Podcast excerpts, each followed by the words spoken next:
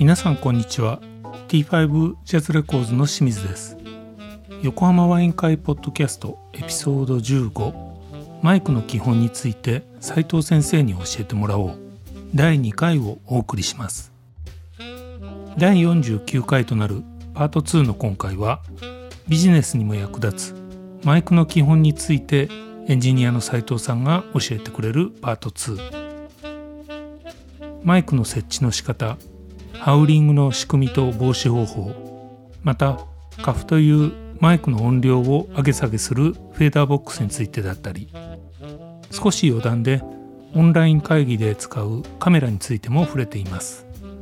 ワイン片手に最後までごゆっくりお楽しみくださいでも今だとよく僕僕も使ったことないから全然わかんないですけど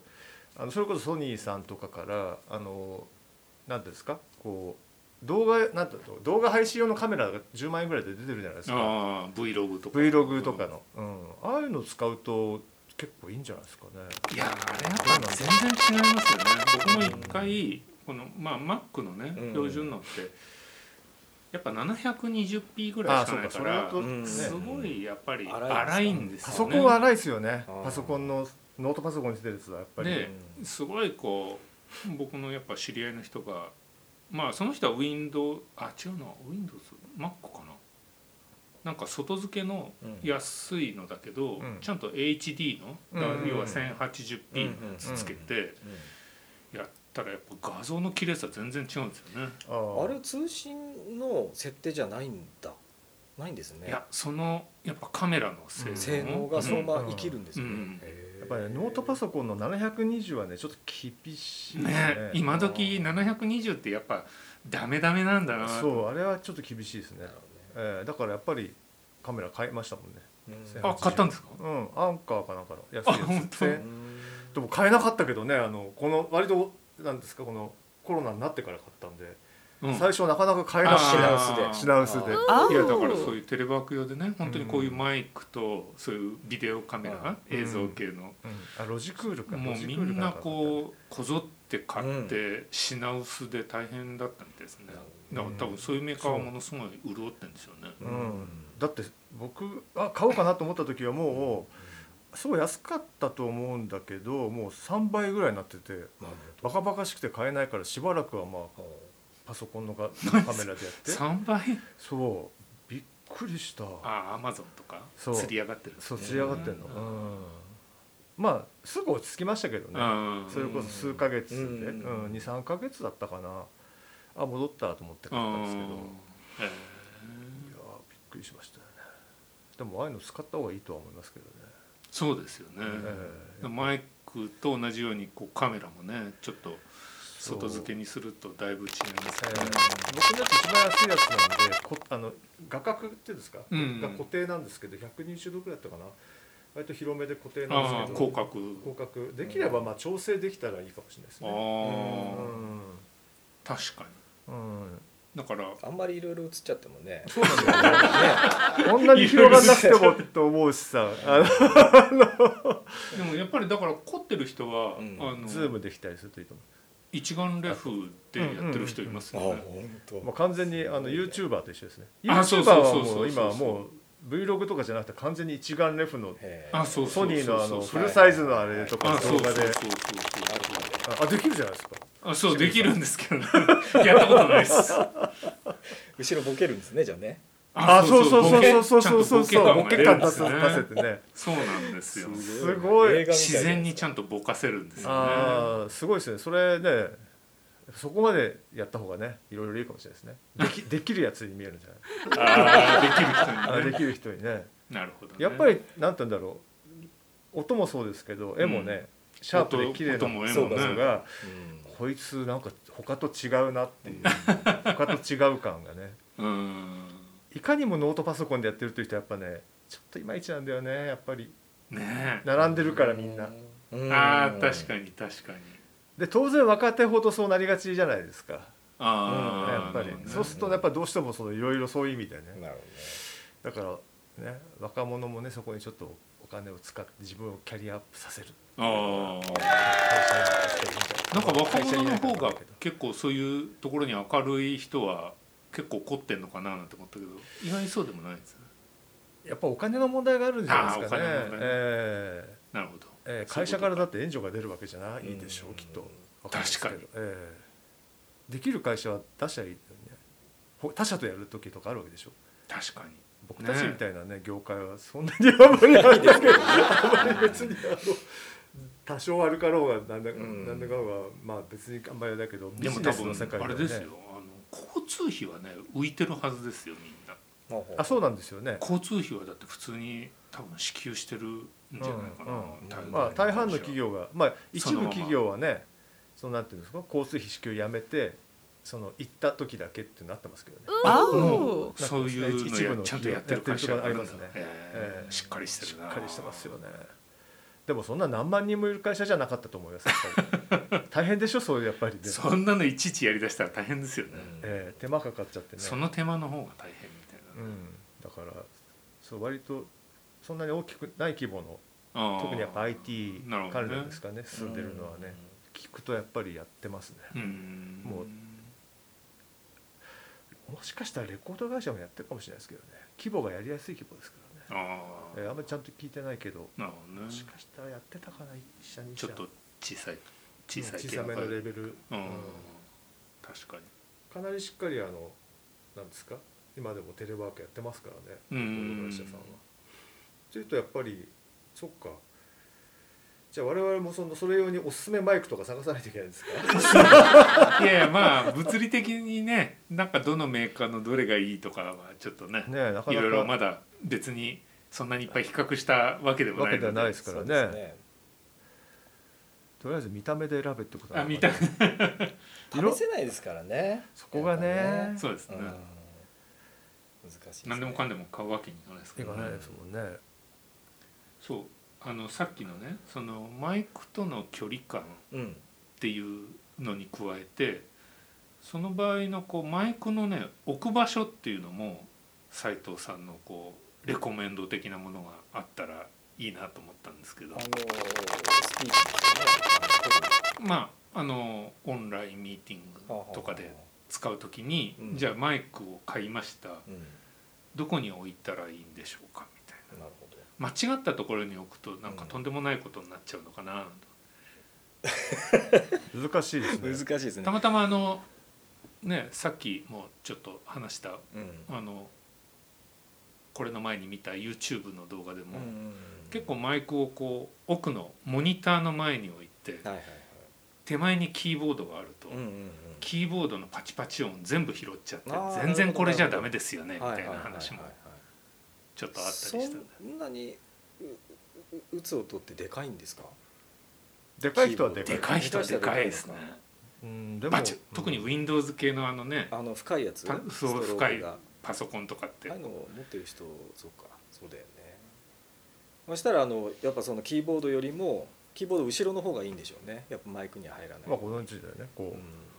当然なそうなるとあれですよねやっぱりこうこういうスタンドでこうやるとうんやりにくいから、うんやっぱりそうするとこういうマイクスタンドもなんていうんですか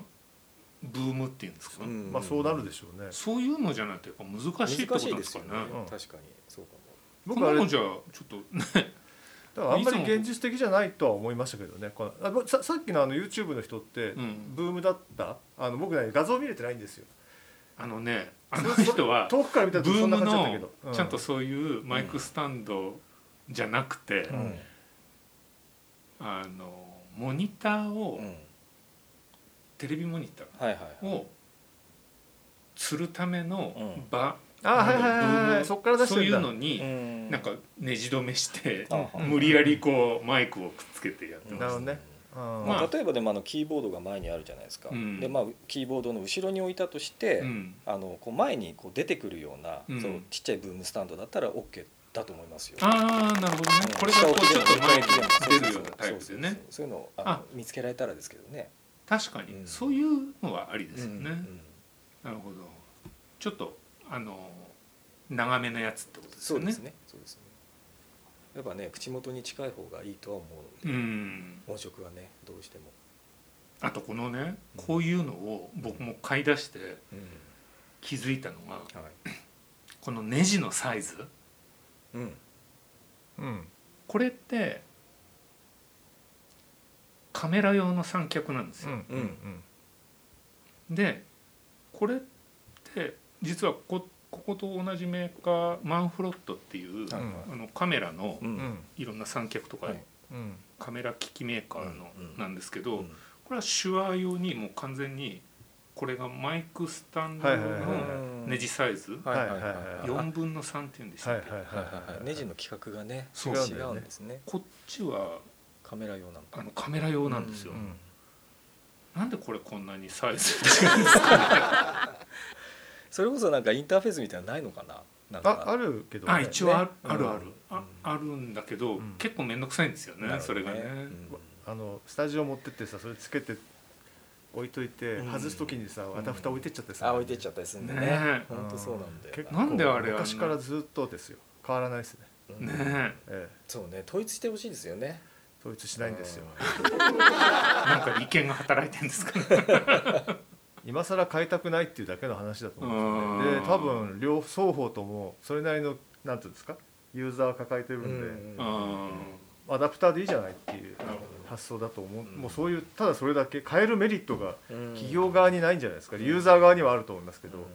ただユーザーにしてもじゃあそれでどっちかの例えばじゃあ企画は全部映像に合わせましょうってなった時じゃあマイクスタンド全部変えるのかよっていう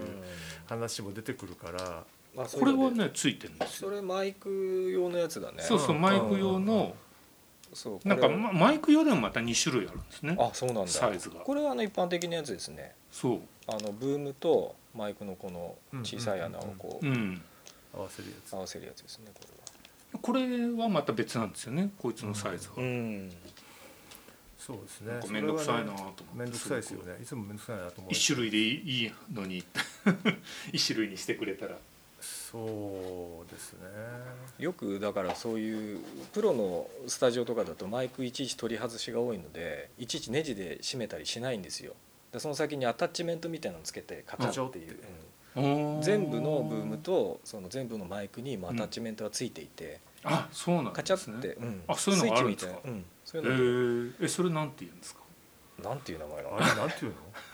アタッチメントアタッチメントとしか言いようがないよねうんあそうなんだ特に名前ついてないと思うあそううのあるんですねあるんですよへーなんかカメラすごい大変じゃゃないですかこう回すのいちいち、うんうんうん毎日やんなきゃいけないからね、うん大うん、何十本も立てるのでそうそうそうでもしそういうネジがあれだとそういうアタッチメントつけて変やるのもいいいかもしれないですよね、カメラ用はカメラ用でやっぱあるんですよそういうアあるんタッですチかメントみへたいなーあるんだうんあしっかりしたやつですよねでもきっとそうそうそうじゃなそいうとそ動いうちゃうもんねそううんそれがねまた23個あんのかな企画がさらにへだーかーらそれ一つ買って僕ももしかしたらそれでいあのこっちつけたりこっちつけたりすればうんやりやすいいのかなとかいろいろちょっと考えてはいるんですけどうん実際まだ行動には移してないんですけどなんつったっけな名前忘れちゃったなまあねいろいろあれはなんでなんでしょうね、まあ、国が違ったりするんですかねああそれもありますよアメねリカとヨーロッパとかね、そうそうインチとセンチの違いとかのとかねうんえありますよねーえー僕も何だったかなターンテーブルアナログのターンテーブルかなんかのネジが1個だけ違うサイズなんだよね Oh. おターンテー調ブル節するのにターンテーブルのあのあれアームのね高さを調節するネジが規格が違うんですよもう探すの大変だったもうターンアームの高さを調整するネジ、アームだから調整すそるんなネのジがあるんですかう固定調整して固定するネジがあるのねそのねサイズそのサイズがね普通と違ったと違って探すの大変だったのよ中古で買った探偵があああなるほど中古で買ってるれねいっぱいありますようちだから精密なんつうの こうドライバーセットみたいなあ精密ドあライ精密ドライバーセわかるわかットるいっぱいあるもんすごいいっぱいあるよバーマジでもあれですよねたったそれがうんたまーにごくまれに役に立った時にはあ持っててよかったって思うんですよね持っててよかったと思います ええマネージすごい数入ってて1個しか使わない それ1個しか使わないためにものすごいしかも10年に1回ぐらいしか使わない先端があるレベルで そういうのはありますけどねまあでもねなかなか統一されてないですよね、うん面倒くさいですよね、うんなるほどねいやそんでまたもう一つあるのがそのハウリングってあるじゃないですかハウあうおんねハウリングあの全く素人の人ってハウリングって何ってうん多分ボワーンって音がなんか共鳴しちゃうようなやうつんうんうんをキーンとかねたまにね体験するけどうんなんでそうなるのかってうん根本的なこう仕組みを理解してないんじゃないかなと思うのでうんありますこういう環境でハウっちゃう音あ例えのばそのズーム会議とかであるかあるんのじゃないあるねのありますよ出てんね出してるあのパン外音出してるパンパンパンそパンパンうみたいなうんなんかスピーカーから音出してる人うあースピーカー切らないとなっちゃうね確かんなだからそそのねなんかなんでそうなっちゃうのかっていうのをちょっと軽くこう斉藤さんにになるほど斉藤先生に教えていただけると教いえい て斉な藤先生ええ皆さん分かってます知っていまやすわかんないえあそうですかうんえ音がこうマイクで拾った音がスピーカーから出てそれをまた拾ってってぐるぐる回っちゃうからっぐるぐてる回こっちゃとうですよねそうですねルーレットだけだったらそんな羽売りはしないんですよ、あそうなんですかあのマイクってすごいすごい小さい音をうん増幅して、あのすあー音にしてるんですねなるほどあのマイクのダイヤフラムっそうでてすよすねごい微振動じゃないですかそうですよねれをスピーカーから聞けるようにぐらいまであの増幅するんでうんでそこに増幅装置が1個絡んでくるとなるほどその倍々になってってサーキットになるとことかそうなんですよどんどんどんどん増えていっちゃうんですよあーすごい勉強にな ったわかりましたさすが斉藤先さすが生斉藤先生いやこれ知ってんじゃないですかみんな いやでもじゃあそのねハウリングを避けるにはどうしたらいいのかっていうう、んまあそそのためにあの指向性みたいなのがあるんですけどね、うんだからそのスピーカーはだからその指向性の前に持ってきちゃダメっていうそれだけで多分解消されそうまですすよよね、んそうですよね、んだからこのマイクの向かってる先にうん音が鳴るものがあっちゃダメってこダとメでなすんよですよねそうなんですよその取られた集音された音が出る環境が前にあっちゃダメあっちゃダメってことですねそうです後ろ必ず後ろにあるようにしないといけとまあそれでもスピーカーの音がものすごいでかいとはうっちゃう、ないすっごいーでかいそ人うですがたよまに来ねるんだよなだから本当はイヤホンなりヘッドホンなそうりでをすねしてやるまあそうですねそそうですねれが一番ですねいいんですよねうんうんそうねそしたら絶対マイクは拾わないですよね、うんうなんかそのやっぱり僕の知り合いの人がねこいつの音をマイクの音を直接うんモニターするのがすごい大事なんだなあなんていうことをうんつぶやいてて、で要はノイズがね乗っかっちゃって、うんそのカンファレンスだとか、うんオンラインミーティングとかで相手に伝わってることを、うんそっちから回ってきた音だとやっぱ分かりにくくてこっちのマイクの音でまあ要はそこのオーディオインンターフェースなのはいはいかはい直接そこからもうモニターしモニターしてってていうことか聞いた方がやっぱり大事だなみたいなこと言ってたんですけどそれでどうでもすあかの会議のその皆さん3人以上いた会議でその人の声っていうのは聞けなくなならないんですかちょっとそこはね僕もよく分かんないんですけどねミックスするのかんならなくなると思いますけどねならないよね今時の USB マイクって確かにうんマイクにねマイクの音聞けるようにアウトついてるんだよねあでもねうーんそうここの手話のやつもやっぱりついてるんですようーんなるほどそなれるほどのねまたバランスもちゃんと取れるようになってるんですよあのだから半で分もずつにそれすると片耳でね確認したところでちょっとわかんなくないのかなどうなんだろうわかん使った使ったこ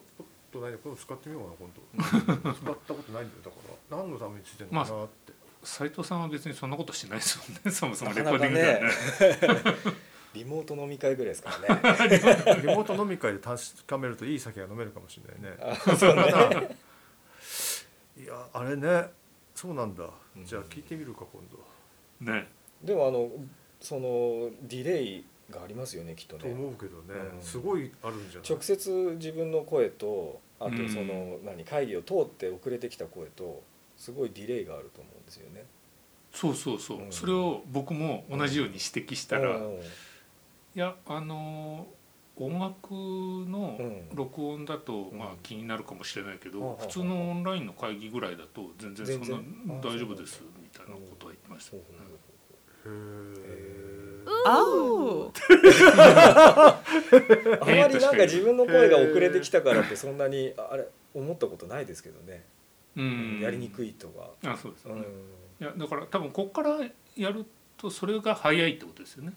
でもあのうんまあね早いでみすねんなの声がちょっと遅れる。そうですね、うんそういうことですね。うんどうなのへーこれはもう私たちもやってみないとよくわかんないで確すかね。にそうですね。そうですねイメージするとやりにくいけどねあーうん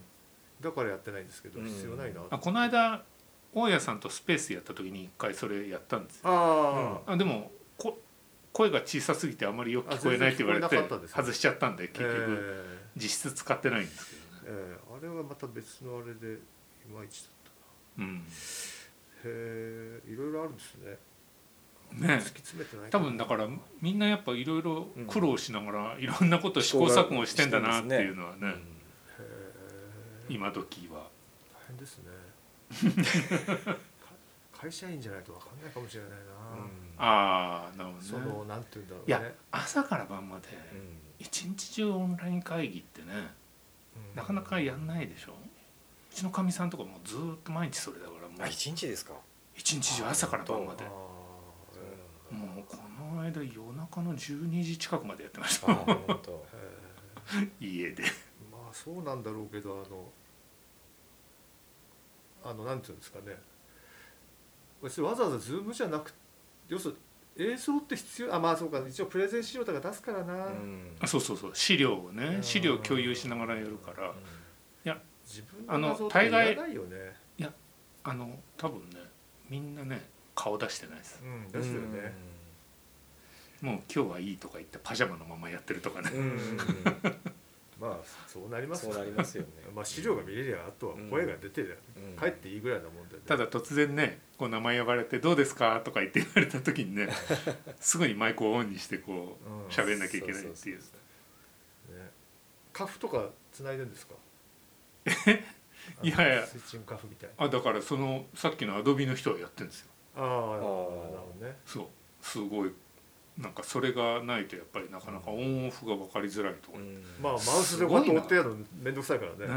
まあそんな頻繁にやるんだったら、うんうちのかみさんは全然そんなのやってないですからもちろんこの間なんかもう台所にパソコン持ってってそこでオンライン会議やりながら料理してましたよね なるほどスタジオとかでもねリモートでよくやるんですけどね。カフあったらいいなと思いますねね。あやっぱりそううですか、ん。あの僕が全部やんなきゃいけないんですよ。 ああそういうことそう喋る人がそう喋りたい人があのカフ開けるっていう作業をやってくると楽だな楽だよそうですねああそうかそうかマイク何個かああるから斉ね藤さんが喋るわけじゃなくてそうぜ全部他の卓に立ち上げるじゃないですかなるほど、どね、うん、確かあれは面倒くさいで すよカフあった方がいいなあれはそうですに、ねね、いろいろねだから意外に売ってないらしいですねあのカフはねやっぱりねねえスイないッでチすはよね、うん、ないですね、うんなんか俺一回探したけどなかなか見つからなかったな、あやっぱりえカフって言っても分かんないんじゃないですかこれ青分かるか、ねえでもえっとなんだっけあのさそのアドビの方が言ってたのはこうラジオのレバーのやつです DJ のよねねレうバーん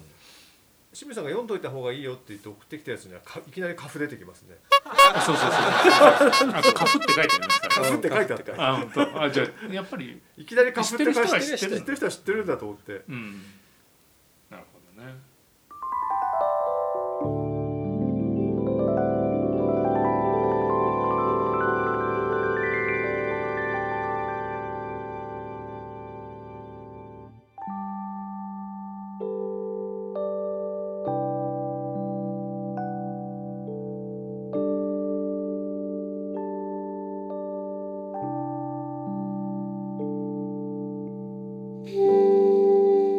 皆様いかがでしたでしょうか近いうちにエピソード15マイクの基本について斉藤先生に教えてもらおう第3回もお送りしたいと思いますのでぜひお聞きください T5 ジャズレコーズがお送りしました